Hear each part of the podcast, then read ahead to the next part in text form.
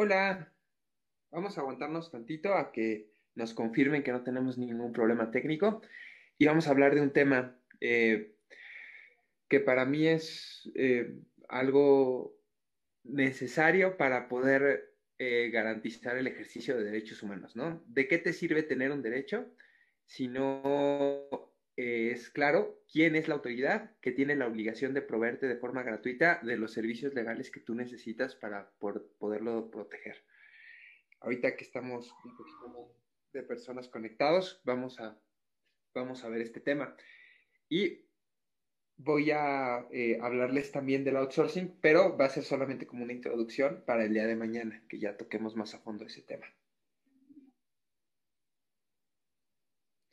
Imagínate, eh, amiga, que pues tú tienes derecho, ¿no? A, que si te despiden o, si tu patrón te hace alguna una cosa fea, pues tú puedes eh, demandarlo y tienes derecho a que te indemnicen o a que te reinstalen, pues dependiendo cuál es la acción que tú decidas ejercitar, ¿no?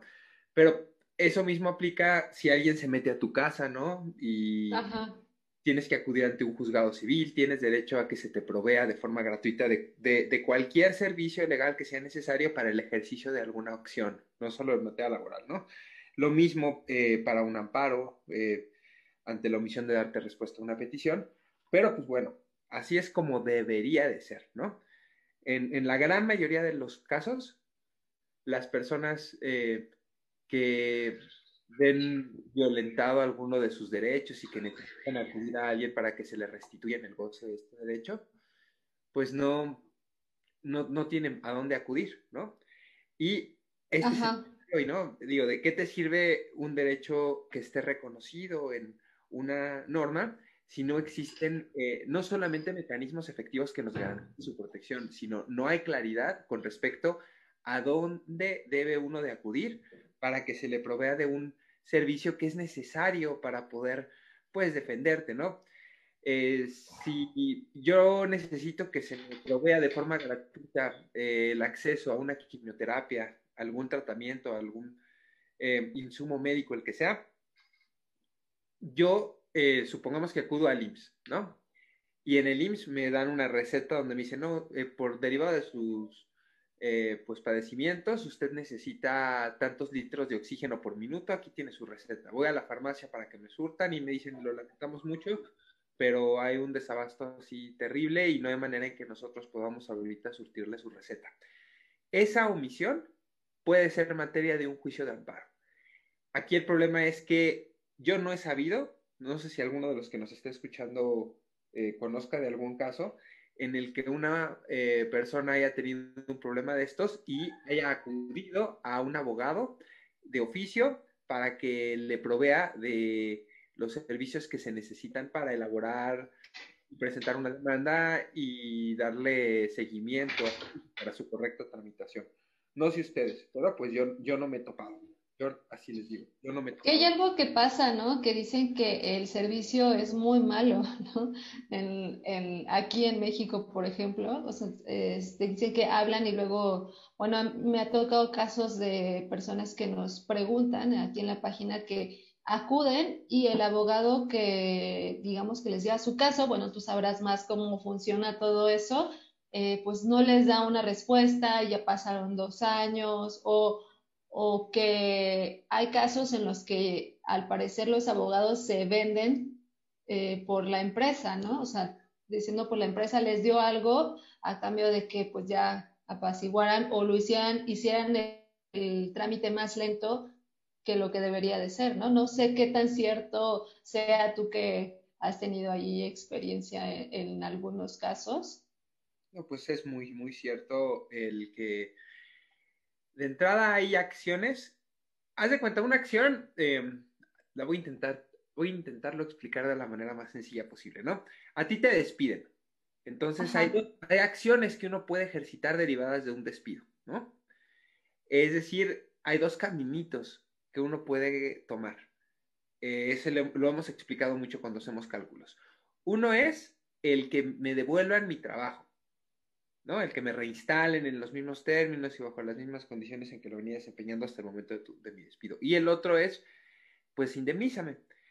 hay otras acciones que están previstas también en la Ley Federal del Trabajo y que se supone que la Procuraduría Federal de la Defensa del Trabajo, la Procuraduría Local o, o, por ejemplo, la Procuraduría de la Defensa de los Trabajadores al Servicio del Estado, alguna de esas autoridades tendría la obligación de proveer de forma gratuita de servicios para, el, para poder ejercitar esa acción, que es esa acción de rescisión de la relación laboral por causas imputables al patrón de la que tanto hablamos, ¿no? Pero ¿qué crees? Es rarísimo que, que la Procuraduría o esté dispuesta a llevarte un juicio por ese motivo. Aun si tú tienes derecho a rescindir la relación laboral, en más del 99% de los haz de cuenta que estos juicios son raros, ¿eh? Es raro toparte con un juicio de este tipo. Y los que te topas, las personas que están, eh, pues, siendo eh, representadas en el juicio, están siendo en su mayoritariamente casi el 100% por un abogado particular, por lo que respecta a este, a este derecho que tienes tú a rescindir la relación laboral cuando tu patrón te baja tu sueldo, no te paga tiempo, te trata mal, te hace trabajar bajo condiciones inseguras o insalubres. Entonces, esa acción está prevista en la Ley Federal del Trabajo. Para poderla ejercitar, prácticamente no hay de otra más que acudir ante un abogado particular, ¿no? La Procuraduría de la Defensa del Trabajo, yo no he sabido de casos, a ver si de las personas que ahorita están conectadas me pueden decir, no, pues yo conozco que tal Procuraduría se la pasa llevando acciones, se pasa llevando demandas de ese tipo, pues yo, yo no he sabido. Por eso yo luego les sugiero, bueno, si tienes algún problema, identifica quién es la autoridad que tiene la obligación de proveerte de forma gratuita de esos servicios, ¿no? Ya una vez que lo hiciste, pues hazles una, hazles una petición hazles una petición por escrito mediante la, mediante la cual les estés requiriendo pues te brinde esa representación. ¿Y por qué? Es importante que lo hagas por escrito porque es importante que quede una evidencia documental, ¿no? De lo que tú necesitas y de lo que les estás pidiendo. Entonces, en las juntas es muy común que, pues sí, que, que las cosas tengan un precio, ¿no? Y que las autoridades, eh, pues se, se vendan, ese, puede decirlo así, pero pues bueno, hay que llamar las cosas por su nombre, ¿no? Por ejemplo, es muy común que un patrón le pague a un actuario para que no los notifique o para que no los notifique eh, con el tiempo de anticipación que tiene que hacerlo para que una audiencia se pueda pues llevar a cabo, ¿no? Y también es común que los abogados que, representan a un trabajador eh, lleguen a un arreglo, tal vez, eh, yo lo he visto así, por ejemplo, que dice, no, pues yo soy el abogado de tal persona, te hago un, un, deal, ¿no? Tú consigue lo más que puedas de la empresa, tú dile, y yo consigo que te acepten menos, en lugar de que se haga un convenio, hacemos un desistimiento. ¿Por qué un desistimiento? Se cuenta, cuando tú haces un convenio, pues queda claro en un papelito qué cantidad se va a entregar, ¿no? Cuando se hace un desistimiento es, es, el dinero se va por abajito, más o menos, no queda, no queda ahí eh, pues una constancia como tal. Entonces es posible que un abogado le diga a la empresa, oye, pues dame 20 mil pesos para arreglar el asunto de tal persona y resulta ser que a él le dan 10 y los otros 10 se los reparten entre los dos abogados, ¿no? Entre el abogado que gestionó el pago de la empresa, es decir, se hacen, pues como que se hacen menso a los dos, ¿no? Tanto a la empresa como al, al trabajador. Es eh, preferible si no conoces a alguien que sea de tu absoluta confianza, que acudas a, la Procuraduría. Sus servicios son, eh, luego son medio groseros contigo, luego eh, sus servicios pues no son de la, de la mejor calidad, pero, pero muchas veces es preferible eso a acudir con alguien que esté afuera de la junta parado a ver cómo te engaña para que, que le firmes rápido una carta poder y ya. Ajá. Pero pues sí, es la verdad, ¿no? Aquí el, problema es que el que yo quiera rescindir, por ejemplo, como estábamos hablando, es un derecho, ¿no? Reconocido en la Ley Federal del Trabajo. Pero ese derecho, eh, de alguna forma, no se materializa en la mayoría de las veces en que un patrón incurre en una causal de rescisión porque no hay acceso a los servicios legales necesarios para poder ejercitar esta acción de rescisión de la que tanto hablamos, ¿no? Entonces a mí me, me pone así, eh, pues triste, porque mucha gente se va con la finta que es una conquista social, que es un logro, el que exista un derecho reconocido en una norma, cuando esto por sí solo no mejora la vida de nadie, mientras no existan, uno, los mecanismos efectivos para poder protegerlo, ¿no? Que garanticen la, efectividad de ese derecho, su protección. Y dos, el que existan eh, los servicios gratuitos que se necesitan para accionar esos medios de defensa, ¿no?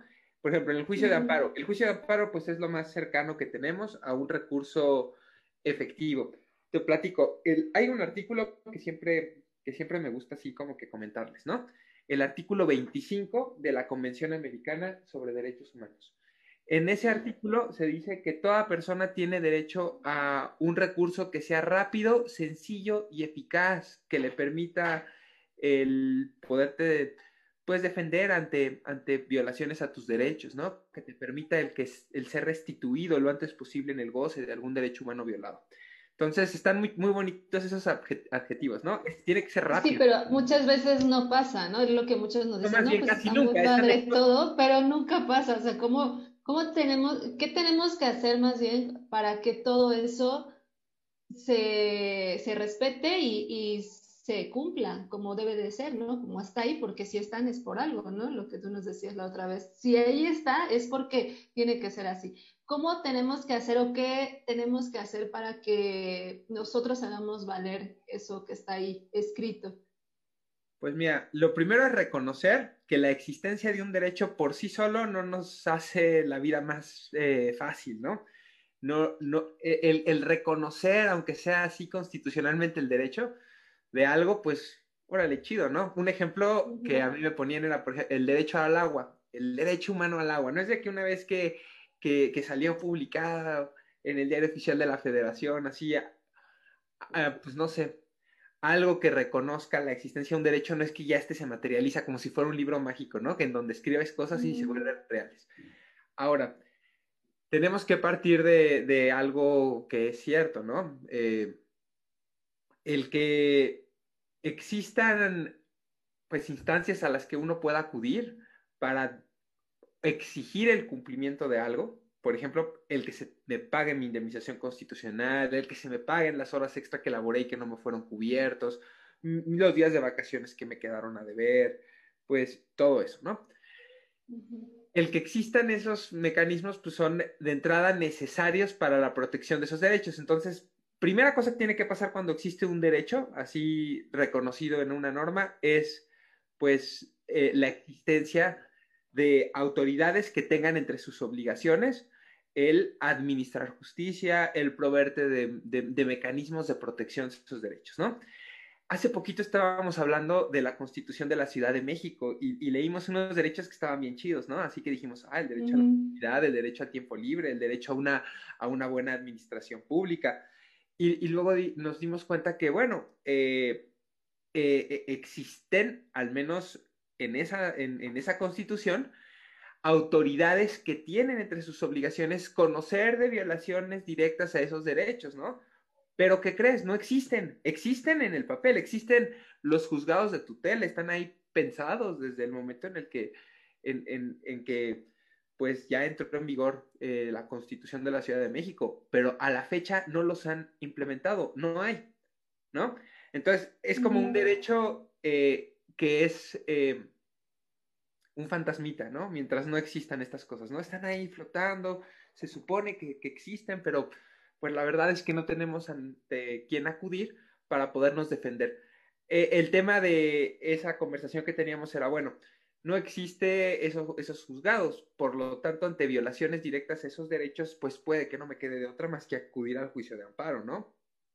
Ves que yo te decía que antes de acudir al juicio de amparo, pues tienes que agotar otros medios de defensa previos, ¿no? Y hablamos de eso que, que sigue raro, pero que ya más o menos nos quedó claro ese, ese principio de definitividad. Y bueno, estamos eh, en una... Eh, pues en un caso muy triste en México. Muchas de las personas que tienen el interés de ocupar un cargo público te van, a proponer reformas a las leyes, pero que son hasta una, yo lo digo así, sigue feo, un escupitajo en el ojo es una grosería, de cuenta que alguien te diga, no, pues para disminuir los índices eh, de comisión de delitos de alto impacto, vamos a aumentar las penas de prisión, ¿no? Así como los comerciales del Partido Verde. Y ahora, en lugar de que se vayan 70 años a la cárcel, se van a ir 380, ¿no? Eso pues no te sirve, la verdad, de mucho, ¿no? Así no creo que nadie eh, vaya un día a levantar a alguien que se dedique a secuestrar, estén por levantar a una persona y digan, oye, ¿sabes qué? No, pues ya déjale mejor así, porque ya con las nuevas reformas, eh, ahora en lugar de irnos 70 años nos podemos ir 500, ¿no? Y pues ya vimos que eso no sirve para disuadir a nadie que no incurra en esa conducta. De lo que nos faltan leyes es cómo hacemos efectivos esos derechos. Entonces ya, ya no está, esas leyes que tenemos están bien lindas, ¿no? Si alguien viniera del espacio y leyera nuestra ley federal del trabajo, si leyera la constitución de la Ciudad de México, pues pensaría que somos un país, pues como países nórdicos en donde sí existe como porque nuestra literatura, sí, esa, nuestras normas están bien bonitas redactadas, pero ahora vamos a esta otra cosa que hace falta. Ok, ahí están esos derechos reconocidos. Ahora falta normar de forma adecuada cómo es que se debe de brindar eh, mecanismos, medios de protección a esos derechos, ¿no? Y algo que falta por normar, así, y muy grave es, ¿qué pasa con los juicios de amparo en donde se están reclamando actos o omisiones que puedan poner en peligro la vida de alguien, una deportación, una extradición, cualquiera de los del artículo 15. ¿Ante quién puedo yo acudir para que me provea de forma gratuita de esos servicios legales que yo necesito para poder demandar? Y, no es claro. Digo, está bien bonito mi derecho, ¿no? De que yo puedo acudir ante un juez y puedo promover una demanda compareciendo sin que sea necesario que yo presente ningún papel, lo puedo hacer a través de internet. Ok, sí, pero yo necesito servicios de un abogado para que se le pueda dar una correcta tramitación a ese juicio.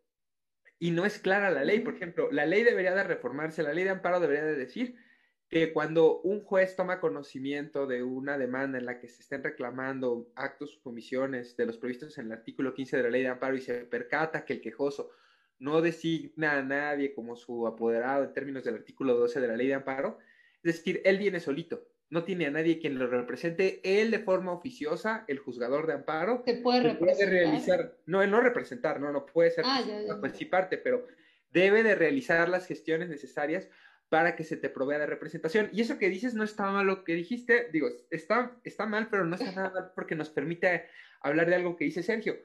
Pues sí, hasta cierto punto debe de asumir la representación del quejoso en el sentido de que debería de estar obligado a ser él quien esté al pendiente del cumplimiento de las medidas o de, la, de la, suspensión que lo otorgue, ¿no? Normalmente se cuenta que a mí me conceden una suspensión y está muy chida y ya, qué bien, ya lo hicimos, ¿no? Ante su incumplimiento yo voy al juez y le digo, no, pues a mí la verdad, pues promuéveme, promuéveme un incidente de incumplimiento de la suspensión, la de pedo así, pues por tus propios medios, ¿no?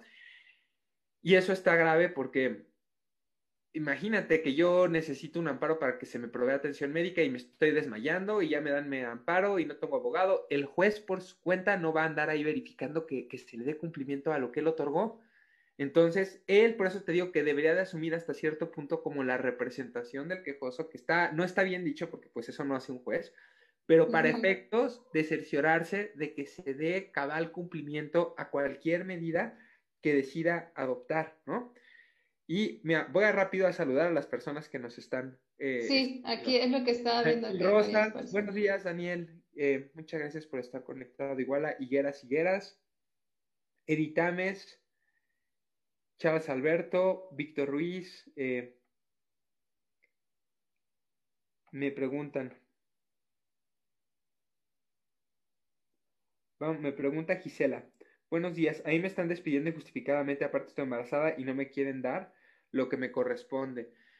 Ellos no te van a, ese despido no lo van a reconocer ante nadie. Entonces, ahorita lo más importante es que hagas todo lo posible para que quede, pues, constancia de ese hecho. Si te despiden hoy, lo más seguro es que lo van a hacer en presencia de personas que por ningún motivo estarían dispuestas a ser tus testigos en caso de que tú así lo necesitaras. Entonces, si me despidieron... ¿Qué podría ser ella? Por ejemplo, Gisela podría decirle, mándame un correo donde me digas que ya me vas a despedir, o de qué forma ella podría como que ampararse y decir, mira, sí está por escrito y me despidieron sabiendo que estaba embarazada, porque igual y no hay personas que quieran eh, testificar que realmente la despidieron, ¿no? Sí, yo lo que haría es, pues, llamaría a, pues, puedes presentar una eh, solicitud de queja en la CONAPRED porque tú estás siendo discriminada. Una condición inherente de tu persona derivó en que se te privara de un derecho, ¿no? Y el derecho humano al trabajo es necesario para la satisfacción de otros derechos básicos del ser humano, como alimentación, el acceso a una vida digna, el acceso a servicios de salud, varias cosas, ¿no? Si yo lo que haría es, me despidieron hoy, eh, mira, muchos de estos consejos que doy eran antes de la pandemia, entonces este consejo que ahorita te voy a dar en específico, no lo tomes si te pones en riesgo. Yo siempre te decía antes, te despidieron, te van a mandar a llamar al corporativo, te van a mandar a llamar a la oficina, no lo van a hacer ahí en el patio donde estén todos los compañeros, ¿no? El despido es una cosa como cuando alguien te acosa, ¿no? Así es algo que intentan hacerlo cuando no esté nadie que, que pueda ser testigo y decir lo que en verdad pasó. Entonces, lo más común es que te citen con los abogados en un corporativo y personas que en tu vida has visto te comuniquen el despido. Si eso pasa o te despiden ahí en la empresa, pero en las oficinas donde nadie ve, yo sugería antes de la pandemia que hagas de cuenta que ese despido no pasó. Porque ese despido no lo van a reconocer ellos ante nadie. Entonces, ¿tú para qué dices? No, pues esa cosa ni existió. Y al día siguiente yo me presento a trabajar como si nada, procurando que mi despido sea en la entrada es decir, que ya no se me permite el acceso a mi fuente de trabajo y que esto acontezca en presencia de personas que, que yo sé que en su momento van a poder ser mis testigos, ¿no? Graba, grabo que no me dejan pasar, ¿no? Y eh, ese es un consejo que ahorita ya no estoy tan seguro si vale la pena aplicarlo, sobre todo eh, a personas que pertenecen a un grupo pues vulnerable, es decir, personas que sean susceptibles a enfermar gravemente o morir en caso de desarrollar la enfermedad que produce el, virus SARS-CoV-2. Entonces, en este caso no sé qué, qué es lo que yo les recomendaría más, sino otra opción es requiérele a tu patrón por todos los medios que, que, dejen un registro que tengas a tu alcance, como mensaje de texto, de WhatsApp, correo electrónico, Telegram, llamada que grabas, que te notifique por escrito que estás despedida y que quede constancia que él sabe que estás embarazada, por ejemplo, en este caso. Yo le diría, yo estoy embarazada, casi que anexaría documentación con lo que se pueda tal vez acreditar, y si ese no es el caso, no importa, la sola manifestación por, sí sola, y le solicitaría su intervención a la CONAPRED o un consejo eh, que tenga entre sus atribuciones el conocer e investigar de esos hechos, ¿no? Tú fuiste víctima de una conducta discriminatoria. Yo luego digo que el que te despidan por estar embarazada puede ser un delito, porque acuérdate que la discriminación está prevista está tipificada como un delito en, en, casi todos los códigos penales de los estados. tú no puedes discriminar a alguien, ¿no? Haz de cuenta que alguien llega a trabajar y le digo, no, pues mira, es que pues, pedimos buena presentación y no es por nada, pero pues sí está usted muy morenito y pues aquí ya ve usted, aquí es una zona buena, sí es una zona... Que da risa, pero sí pasa, o sea, sí. da risa, pero da risa fea porque es neta, ¿no? pues sí, entonces te van, a, te van a discriminar. Y lo mejor es, eh, pues te digo, es feo lo que les voy a decir, a nadie les importa. No, digo, sí le importan a su mamá, a su familia y todo. Lo que me refiero es que las autoridades son indiferentes ante, ante el sufrimiento humano que causan las violaciones a derechos humanos. Es raro que tú llegues ante una autoridad. mira, yo donde me doy cuenta de, de, de lo horrible que es, pues el Estado mexicano para efectos de, garantizar así el pleno ejercicio de derechos humanos es cuando voy a un ministerio público. Y, por ejemplo, en las fiscalías especializadas en la atención de delitos sexuales, a las víctimas las revictimizan a un punto que lo primero, lo, último que quieren hacer es volverse a parar en ese lugar.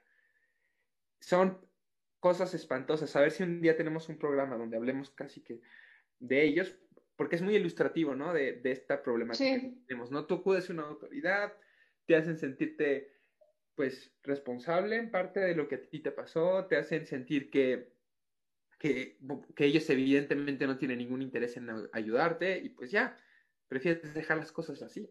Y eso te pasa a veces cuando vas a la Procuraduría, cuando vas... Hace hablando de una trabajadora embarazada, los que nos lleven siguiendo, no sé si alguno, ya somos bien poquitos los que estamos conectados, entonces yo creo que esto lo vamos, vamos a hacerlo en dos partes. En lugar de hacer una pausa, como ves, si hacemos el programa en dos partes, ¿no? Como eh, parte uno y parte dos, ¿no? Sí. Algo que eh, pasó, a quienes llevan siguiendo la página, se han de acordar del testimonio de una trabajadora embarazada que trabajaba en una planta de Cemex y que la despidieron. Y le dijeron cosas espantosas, pero parecía un episodio de La Rosa de Guadalupe, de, parecía broma lo que le decían. Le decían, es que eh, con un embarazo de alto riesgo nadie te va a querer dar trabajo, así. El cuate que le decía esas cosas horribles parecía que estaba actuando porque parecía de veras inverosímil que te... Pero no, no, es cierto, así son las cosas, ¿no? Entonces, en ese caso lo que pasó es que ella acudió a la Procuraduría de la Defensa del Trabajo. Su asunto eh, fue del conocimiento de la Junta 18, que es aquí en, la Ciudad de México a quienes le tocan asuntos en donde eh, se despiden a trabajadoras embarazadas o, o, personas que son víctimas de conductas discriminatorias terminan siendo despedidas por eso, pero bueno, ella la representaba la Procuraduría y ella tenía un audio horrible de su despido y la Procuraduría se negó a ofrecerlo como prueba. Les dije, es que estas madres no me sirven de nada. Y es cierto, si tú te vas con una abogada la Procuraduría, no va a querer ofrecer tus audios ni tus videos. Vas a tener que hacer un, no un berrinche, casi que vas a tener que promover un amparo, casi que les vas a tener que pedir a través de un derecho de petición que tomen conocimiento de la existencia de esos audios, de esos videos de tu despido y les vas a pedir que realicen todas las gestiones necesarias para que estos se ofrezcan y se admitan como prueba en tal juicio en el momento oportuno. No lo van a querer hacer, no lo quiso hacer, no ofrecieron ese audio. Entonces, yo lo que le ofrecí a la trabajadora es hagamos un video donde hagamos público ese audio, una entrevista y, lo hicimos público y me sorprendí. A las seis horas, Cemex dijo que no sabían de eso, publicaron en su cuenta oficial de Twitter de tomaron conocimiento de eso y dijeron que iban a revalorar su situación con esa empresa de outsourcing, porque la contrataron por una empresa de outsourcing. Ya luego me enteré que la persona que la despidió la despidieron, a ella le ofrecieron lo que le correspondía, pero me di cuenta, no fue la Junta, no fueron las autoridades quienes le resolvieron ese problema, fue la el costo reputacional, la presión mediática más bien. y fíjate que lo que estás diciendo, o sea, todo lo que tuvo que pasar para que le hicieran caso, o más bien para que se escuche la voz de esta persona, ¿no? No debió de, igual no debió de pasar eso, le debieron de haber escuchado, debieron de haber tomado en cuenta esos audios como motivo para que pudieran ayudarla, ¿no? Y debieron de haberlos exhibido como, mi punto de vista. como prueba. Ajá. Y aún sí es horrible, como ¿no? Prueba, exacto y es un desmadre, la Junta Stoll nunca quiere aceptar esos medios de prueba porque se le complica su desahogo, además, es un desmadre, pero es tu abogado y tenía, eh, si era tu deseo, tenía que ofrecerlos, hacer la lucha. y, bueno, al final, lo, lo, bueno es que este asunto se resolvió, pero fue anecdótico. ¿Cuánta gente le pasan las mismas cosas y no tiene acceso a los medios para difundir esa información y que las empresas les dé miedo y digan, no, pues al final vamos a tener que pagar más, pues por ese costo reputacional que vamos a asumir. Al... Y, y sí, a veces, por eso nosotros, por ejemplo, Gisela em, o cualquier otra persona que quiera, que quiera hacer público alguna violación a sus derechos humanos laborales o hacer público que están siendo víctimas de una conducta discriminatoria, escríbanos y este espacio va a ser sobre todo para eso, para recabar testimonios. Yo esperamos que ya la próxima semana, ya que dominemos así ya bien técnicamente estas cuestiones, creo que ya vamos a empezar a hacer eso, de recabar testimonios, de, de hacer varias cosas. Sí, sí, sí, sí, igual eh, si tienen algún testimonio, ahí está el teléfono, yo les dejé el, número de WhatsApp para que nos manden sus datos y que nos digan, no, pues tengo este audio donde se están violando mis derechos, que nos los pasen y pues este espacio Se dice que ella trabajaba para, ellos, Pues mira, Gisela, si quieres te ayudamos a pues a presionar y que se enteren de alguna manera los de Scotiabank que, que si no llegan a un buen arreglo contigo, porque fuiste víctima de una conducta ilícita, eh, fuiste víctima de una conducta discriminatoria y de un despido injustificado, pues, pues que van a asumir un costo reputacional. Y si quieres, Gisela, con mucho gusto, aún si no tienes un audio, pues te podemos apoyar y te invitamos al programa que, tenemos si te interesa. Te digo que testimonio puede ser, entre comillas, anónimo. Si quieres, no tenemos ni que prender la cámara ni nada. Y Scotiabank, para si están en Scotiabank, se cambien de banco, ¿eh? Es bueno que nos lo digan. No, pues mira, hazte cuenta. yo les pongo este ejemplo. Imagínate que tú eh, te enteras que una marca de celular eh, produce componentes con mano de obra infantil en Bangladesh y con una sustancia que les da cáncer, pero no les importa porque hay una fila de que se muere un niño y hay otros 50 niños con hambre dispuestos a tomar ese lugar. Entonces, pues, como que preferirías usar otra marca de celular, ¿no? Mucha gente diría, no, yo prefiero un celular en el que no se uh, utilice la explotación laboral infantil, ¿no? Para producirlo. Y yo creo que es similar con, con adquirir productos o servicios de lugares aquí en México en donde sabemos que se violan derechos humanos laborales, ¿no? Entonces, supongamos que yo quiero abrir una cuenta de banco, ¿no? Y me entero que Scotiabank eh, incurre en este tipo de prácticas. Y bueno, ni digo Banco Azteca, ¿no? Pero no hay problema, pero bueno. Pues yo prefiero evitar consumir productos y servicios de empresas que violan de forma grave y sistemática derechos humanos laborales y derechos humanos a la seguridad social. Entonces, yo creo que vale la pena difundir este tipo de casos. Y, cualquiera que tenga interés en, en, pues, utilizar este espacio para eso, pues es bienvenido. Claro. Yo sé que luego muchos de los que se conectan están impacientes con que hagamos cálculos de indemnización y les digo, vamos a intentar al menos unos 15 minutos durante todas las transmisiones, pero yo creo que eso va a ser más bien a partir ya, ya a partir de la próxima semana, van a ver que vamos a tener ahora sí organizadas, pero bueno. Igual que nos dejen en los comentarios de qué les gustaría que hablemos. Sí, por favor, di o algo que comentarios, algún tema así en específico que les gustaría que tratáramos y con gusto lo hacemos.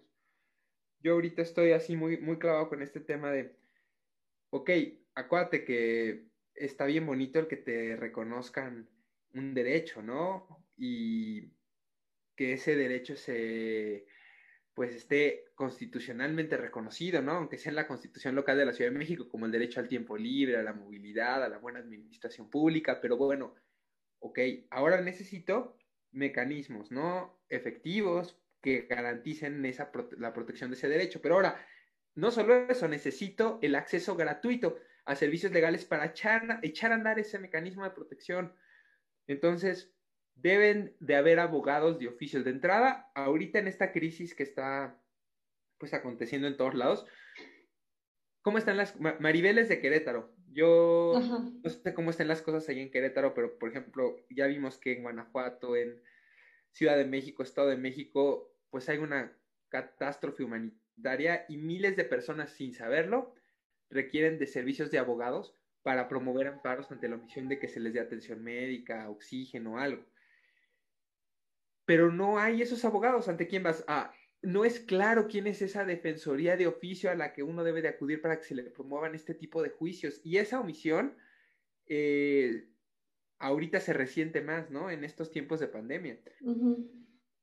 Y te digo, eh, es, es una como de las tareas muy pendientes. Voy a contestar unas dos preguntas. Ajá, es lo que te iba a decir algunos. dice, a mí el viernes me despidieron inventando una historia sin pies ni cabeza. Yo tenía en la empresa dos años y cuatro meses. Quisiera asesoría personal, por favor. Mira, mándanos un WhatsApp para una asesoría personalizada al 4425048 eh, 921. Lo voy a fijar en la parte superior de este comentario. Ah, Creo que ya está fijado. Ya, ya, ya. Pero de todas maneras, te voy a decir algo. Esas cosas absurdas que a ti te dijeron no se las van a ir a decir a nadie. Acuérdate que el artículo 47 dice que cuando te despiden te tienen que dar un aviso de rescisión mediante el cual se te refiera de forma clara cuál es la conducta o conductas que motivan tu despido y la fecha en que estas supuestamente acontecieron. No lo hicieron. Eso quiere decir, da por hecho que van a negar ese despido ante cualquier autoridad que les, pues, que tome conocimiento, ¿no? De esos hechos.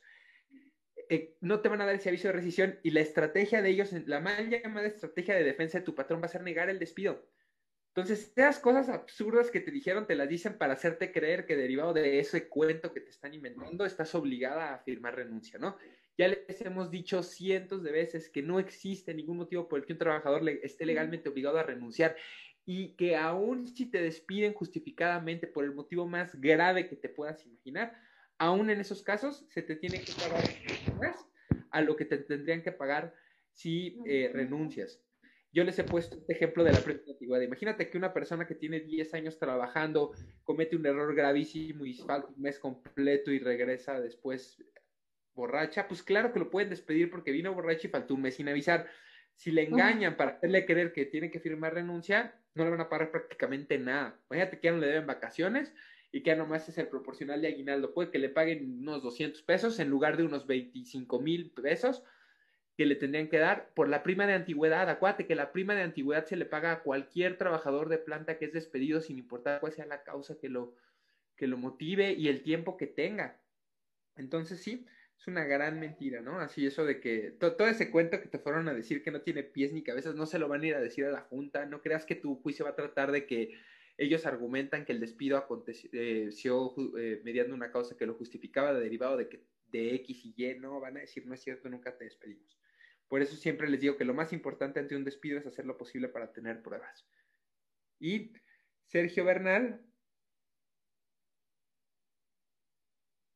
Dice, duda, mi empresa en mis semanas cotizadas, yo que cada tres meses me dan de baja y vuelven a dar de alta. ¿Qué implica que puedo hacer? Pues es ilegal lo que están haciendo, lo hacen para robarle dinero al IMSS en perjuicio tuyo, porque también seguramente nunca vas a poder conseguir un crédito Infonavit si cada tres meses te dan de baja y luego de alta. Yo lo que haría es denunciaría en el área de auditoría a patrones del IMSS. Déjenme, les voy a dar el teléfono de una vez para que llamen.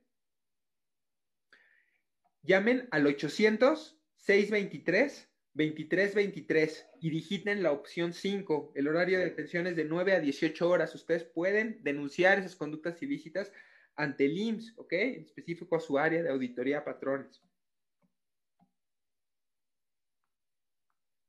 si quieres lo, eh, lo puedes repetir otra vez y lo ponemos aquí en los comentarios para los que quieran.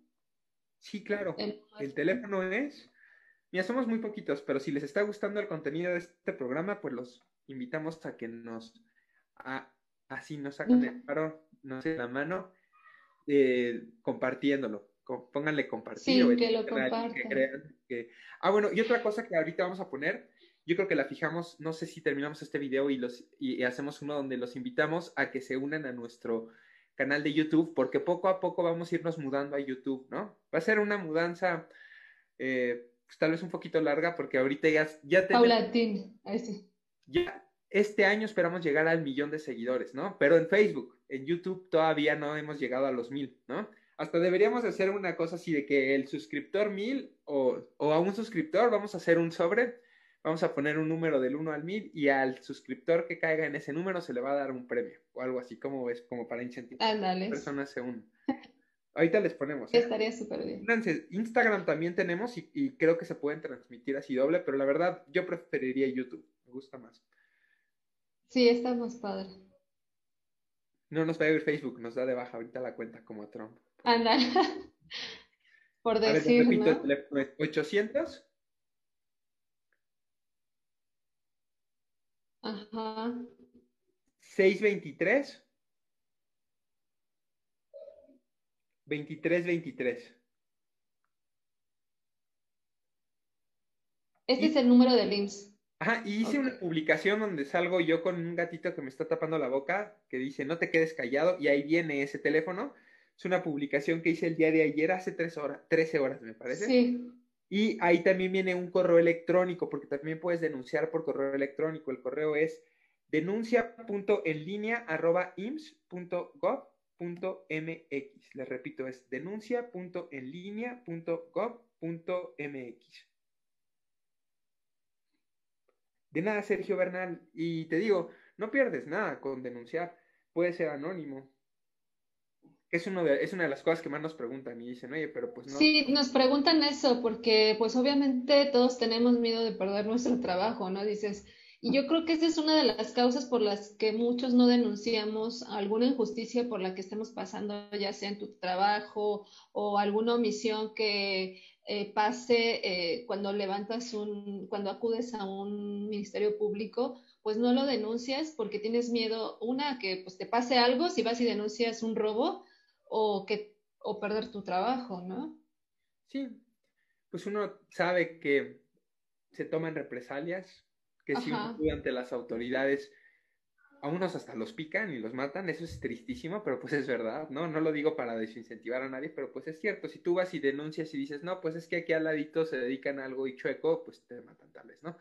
Si tú denuncias a un patrón y él se entera que tú lo denunciaste, pues en una de esas, hace tiempo, eh, ese audio, voy a ver si puedo contactar a la persona y me autoriza a difundirlo era una persona a la que boletinaron. Sabemos que es ilegal el boletinar, sabemos que la ley lo prohíbe, pero pues ya sabemos que el que algo sea ilegal no implica que no va a pasar porque pues... Que no pase.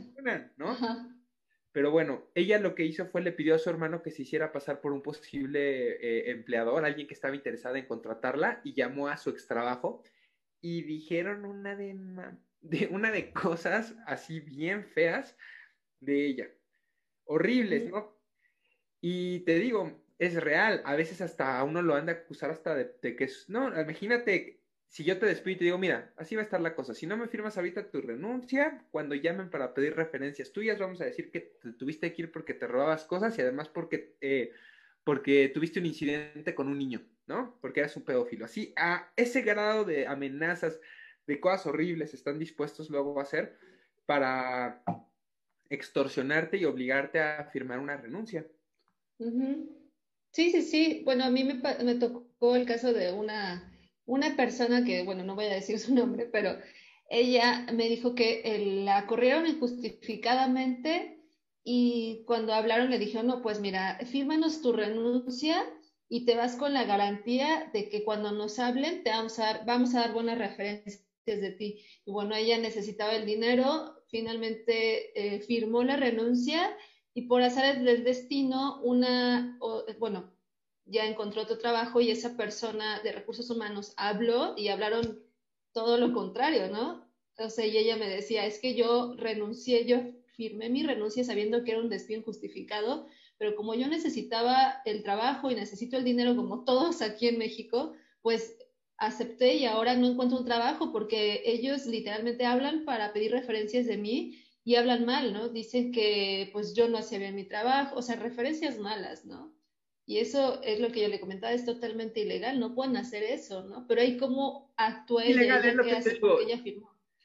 Tan ilegal es el que te discriminen o el ilegal es el que alguien te, te robe tu celular, pero el que existan en una ley consecuencias previstas, que, se, esté, que estén previstas consecuencias legales ante la comisión de una conducta, por ejemplo, robarte un celular, boletinar a alguien, acosar a alguien, discriminar a alguien, pues eso qué?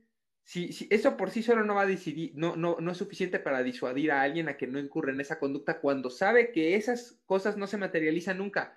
Decir, ay, sí, por discriminación, ¿cuánta gente en la cárcel por discriminación? Haz de cuenta que va esta persona que yo soy una persona en un restaurante en Polanco y dice, no, pues yo quiero gente con buena presentación. Y llega alguien y dije, híjole, mira, no, no es por nada, pero pues la verdad, vete en un espejo así, eh, aquí, eh, pues no cumples con las características de, El solo hecho de poner eso en, un, en una oferta de empleo a mí se me hace que puede ser así un... Discriminatorio. Ya hay, eh, por ejemplo, con respecto a edades, vamos a invitar a Sergio para que nos hable lo que resolvió la corte, no se puede poner eso y lo ponen, les vale madre, es así la misma edad, de que no se puede tal edad a tal edad, ¿no?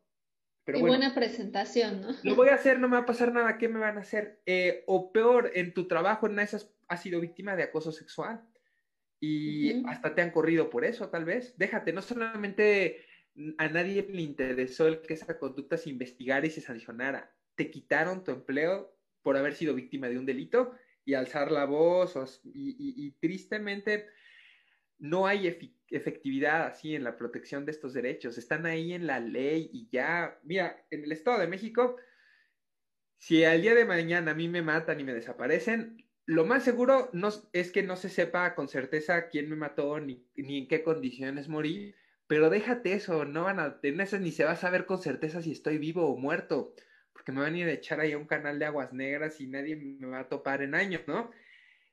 Y les va a dar tristeza y les voy a hablar así de estadísticas, pero hay em, un índice de impunidad. Un día vamos a hablar de ese tema. Y mm, hay en el Estado de México era de menos del 11% de los homicidios, de los delitos de alto impacto, que de los que se tomaba conocimiento en una carpeta de investigación que se sancionaban. Entonces, partamos de que es mucho menos. Imagínate, si un porcentaje mínimo de los delitos que son investigados se sancionan, si tomamos el universo completo de los delitos, no solo que se investigan en un, ante un MP ni nada, sino los que se cometen, es una garantía de impunidad casi total, ¿no? Si yo mato a alguien, lo más seguro es que no se me sancione. Si a mí me matan y me desaparece, lo que sea, te digo, déjate que sancionen a la persona. Yo tengo el derecho a la verdad y el derecho a la verdad que a muchos abogados no les gusta decir que hay derechos que te trascienden a ti, ¿no? Que trascienden a tu vida. Es decir, si a mí me matan, mi derecho a la verdad de alguna manera yo siento que subsiste, ¿no? Muchos dicen, está mal dicho, ¿no? Pues ya no estás, ¿no? Pero bueno, no importa, no entremos así en cosas técnicas ni nada. Pero tienes derecho a la verdad, tienes derecho a que se sepa cómo moriste, ¿no? Y quiénes fueron los responsables. Pues no se va a saber, déjate que sancionen a las personas responsables y se sepa quiénes fueran. En una de esas nunca mi familia se va a enterar si en verdad estoy muerto. Y, imagínate, si esto sucede con delitos de alto impacto, con discriminación, acoso, eh, tanta cosa horrible, tanta cosa horrible que pasa la impunidad es casi que una garantía en muchos casos, ¿no? Y en algunos lugares peor que otros, ¿no? Por ejemplo, en el Estado de México, lo que uno no ve. Yo he visto así actuar criminal de las juntas, ¿no? Así de perder expedientes, así falsear cosas, sustituir documentos, actuar criminal de autoridades. Imagínate, si las mismas autoridades se comportan de esa forma, ¿cómo va a ser? Sí, pero bueno, no se los digo para así que se desanimen y que digan, no, pues entonces, ¿qué caso tiene que yo hablarme de pedo? Si al final no nada. ¿Ya para qué? No. no te queda de otra, como diría Cristina Pacheco, aquí te tocó vivir y pues ni modo, a pelear con lo que se tiene al alcance, aún partiendo de, pues del hecho de que a nadie le importamos. Digo, sí le importo, ¿no? Yo le importo a mi mamá, a mis amigos, a mi familia, pero me refiero a ninguna autoridad le importamos. Son indiferentes ante el sufrimiento que causa la violación a un derecho, pero pues bueno, ya que se puede, bueno, no, eso de que ya que se puede hacer, pues sí se puede hacer algo, van a ver, van a ver. Vamos a tener un invitado en las próximas semanas. Yo nunca eh, voy a hacer proselitismo por ningún partido político ni nada. Ni candidato, pero un amigo mío que, que estimo mucho, ella es un señor de, de, de la tercera edad que está por primera vez compitiendo por una diputación federal y espero que quede porque es una persona que parte de su vida pues la ha dedicado a, a la lucha de derechos humanos. Hasta él ha sido víctima de, delitos muy graves. Y él, él era un ex sacerdote que fue uno de los principales encargados en que se, se, pues, se supiera la verdad con respecto a, a, los horribles crímenes de los legionarios de Cristo y de Marcianos. Y entonces, a ver si un día lo invitamos para platicar yo te digo, no hago proselitismo para nadie, pero a mí, gente como él me gustaría que quedara porque, aun si no es abogado ni nada, pues sé que tiene interés en este tema de accesibilidad a la justicia. Digo, sí, pues lo importante es que sea accesible, no solo, mira, a mí me enoja que alguien me diga, vota por mí y a cambio te voy a dar una ley donde voy a establecer sanciones más fuertes, ¿no? Porque es un engaño, cualquier cuate puede ofrecerte eso. Lo importante es que se te ofrezcan reformas encaminadas a que existan mecanismos efectivos para la protección de esos derechos.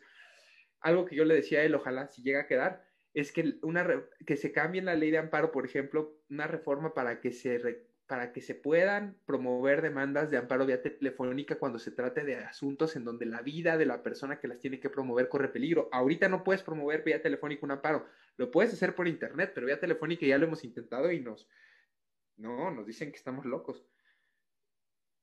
tendría que decirlo la ley. Yo te digo, es un atajo esa idea de que, bueno, pues mira, vamos a ir generando precedentes para que luego haya una interpretación en este sentido de, de los juzgadores de amparo. Y digo, oye, pero qué necesidad, como diría Juan Gabriel, ¿no? ¿Para qué tanto problema? Mejor una reforma a la ley y ya te quitas de andar haciendo litigios estratégicos y desgastándote.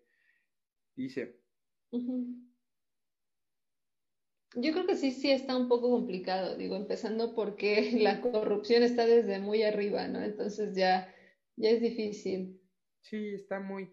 Pero no les decimos esto así como para que uno se haga bolito, bolita y se pongan... Pues, y ya digas, ya, diga, no, ya mejor para que, para que pierdo mi tiempo, ¿no? Te lo decimos para que sepas, ni modo, que el contexto. Y, que, estemos conscientes de nuestros derechos, ¿no?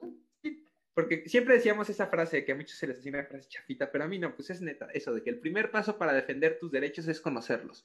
¿Cómo vas a defender algo que conoces que existe, no? Y el, pero es el primer paso de una serie de muchos pasos, ¿no? De un camino bien largo, bien horrible, lleno de obstáculos. Cuídense, hasta luego.